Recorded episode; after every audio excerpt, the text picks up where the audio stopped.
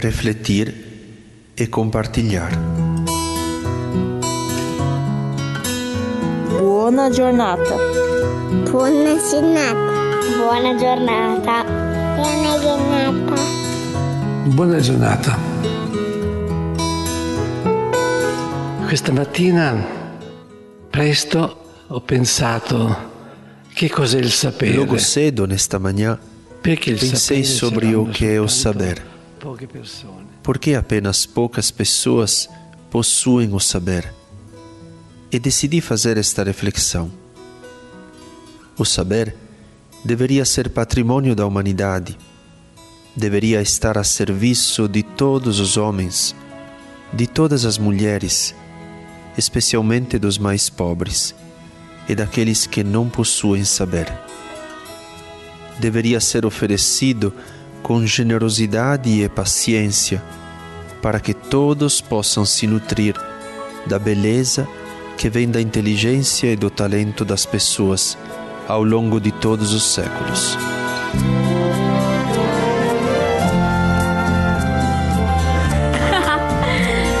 Buona giornata!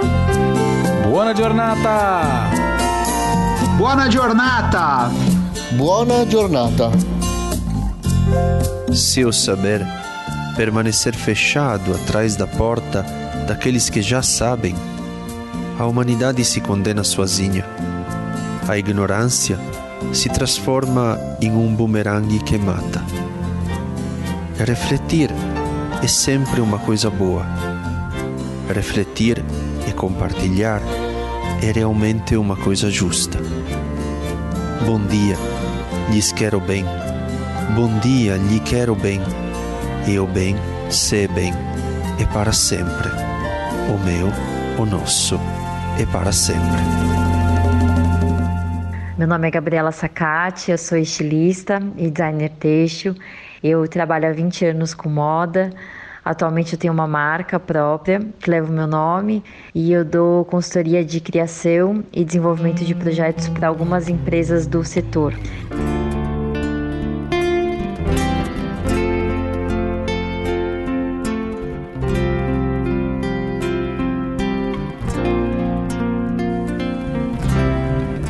Vestir-se é uma arte que aprendemos desde crianças, graças a uma mãe que nos veste. Vestir quem está nu é caridade, é tomar conta de quem não tem roupas ou de quem usa sempre as mesmas porque não tem outras. Ver o outro sem roupas ou usando poucas, principalmente quando faz frio, é algo a que não podemos nos habituar. Vestir, então, pode se tornar a capacidade de restituir a dignidade, a identidade e beleza às pessoas.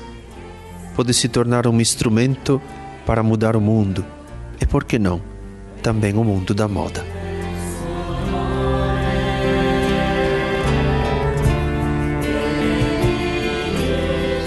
O meu interesse pelas roupas, ele vem desde muito cedo, desde pequena, porque a minha mãe gostava de costurar as próprias roupas ou fazer com uma costureira, e eu acompanhava ela nesse processo.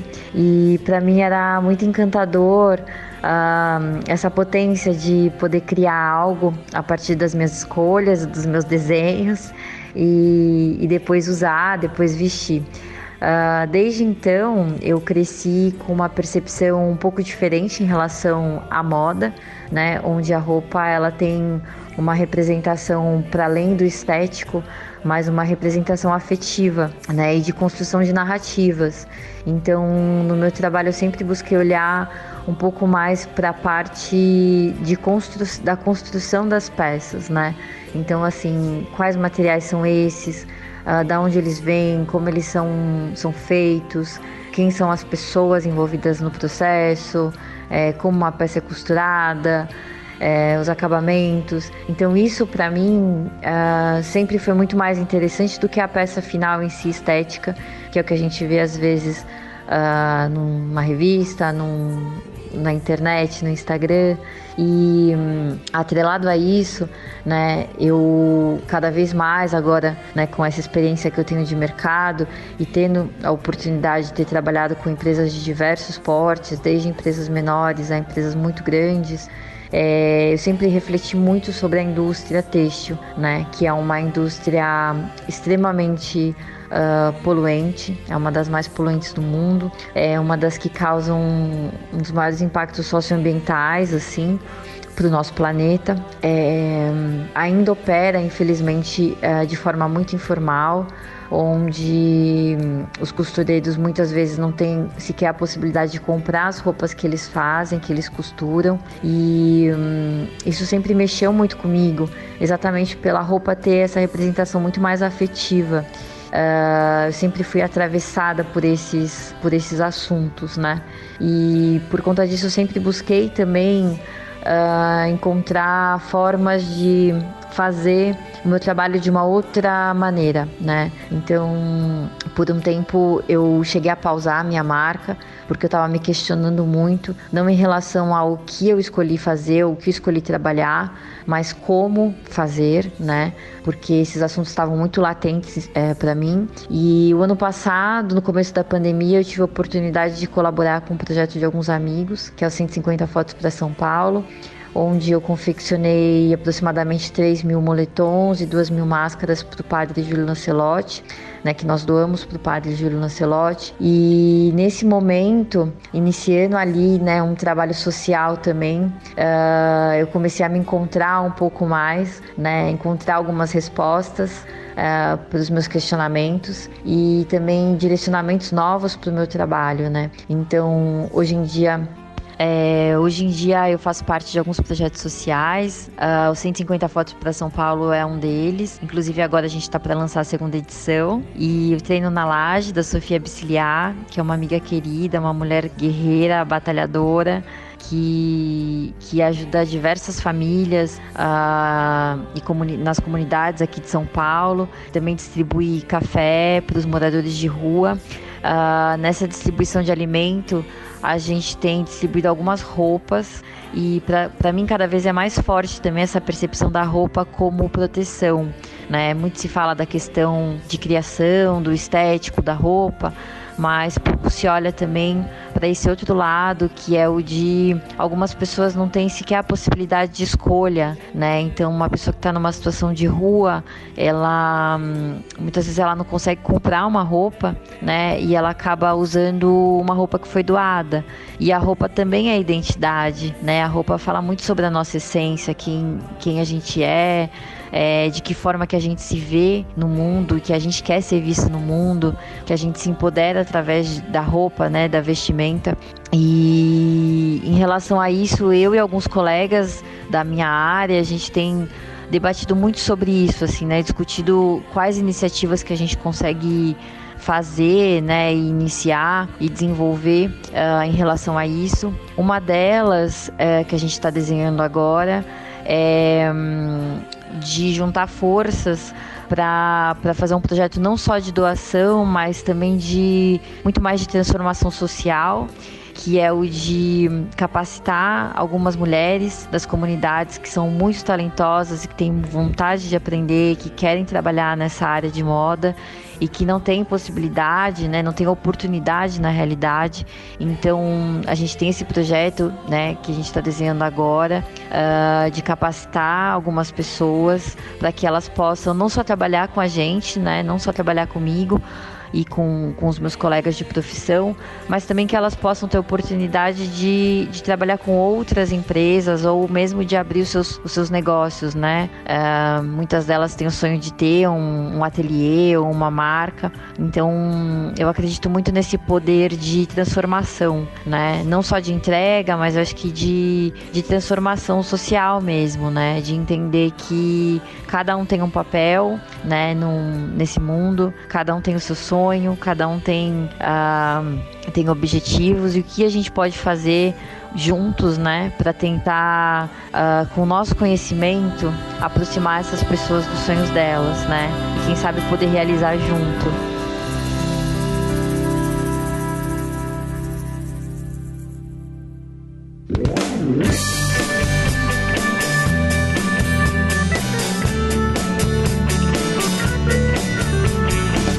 E agora, a partir do bem que é feito e que é para sempre, vamos ouvir o depoimento da Elizabeth. Ainda que em tempos de pandemia a maior preocupação seja cuidar da nossa saúde, não podemos de forma alguma deixar de cuidar da saúde e do meio ambiente. Se o ignoramos e se o maltratamos, também a nossa saúde piora. Mesmo durante a pandemia, existem pessoas que nos ajudam a refletir e a agir para garantir o bem do planeta. Vamos ouvir. Olá, boa tarde. Meu nome é Elizabeth e eu sou moradora do bairro da Moca, em uma vila de antigas casas operárias. Diante da situação do início da pandemia, uma das nossas preocupações, além dos inúmeros desafios, incluímos a questão da reciclagem, que ele parava de forma abrupta.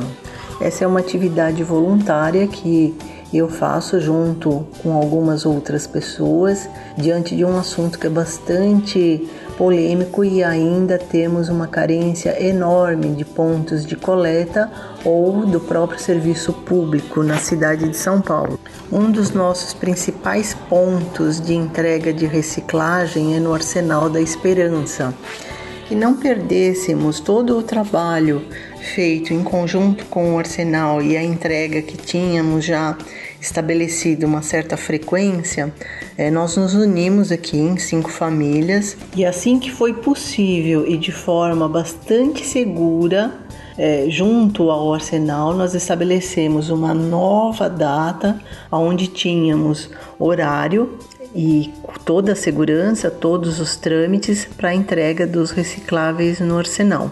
Essa parceria nos proporcionou não perder a nossa continuidade de entrega e hábitos comuns. Sabíamos que eh, se parássemos de fazer a coleta dos recicláveis neste ambiente doméstico, dificilmente nós retomaríamos ou então gastaríamos novamente um enorme tempo eh, junto aos moradores para que o hábito fosse novamente incorporado à rotina.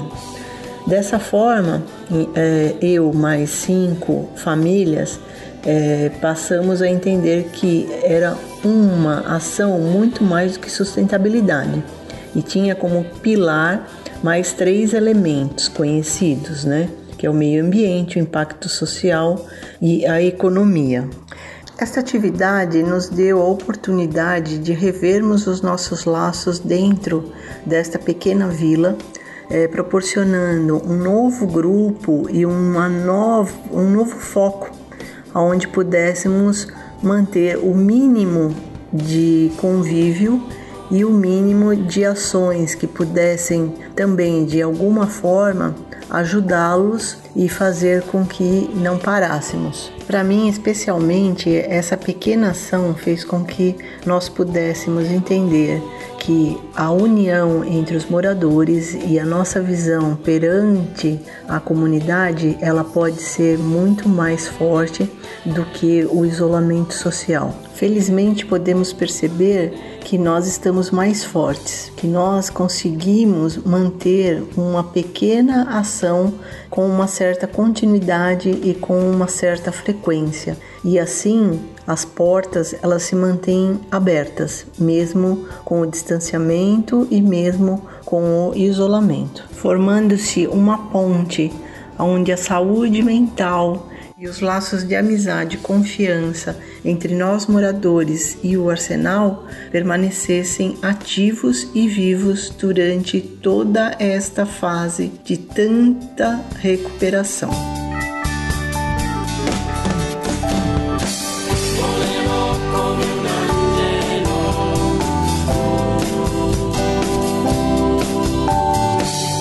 Vocês ouviram o Buona Giornata, o podcast do Arsenal da Esperança. Do observatório do Arsenal, estamos vendo um sofrimento escondido que cresce e causa dificuldades a tantas pessoas.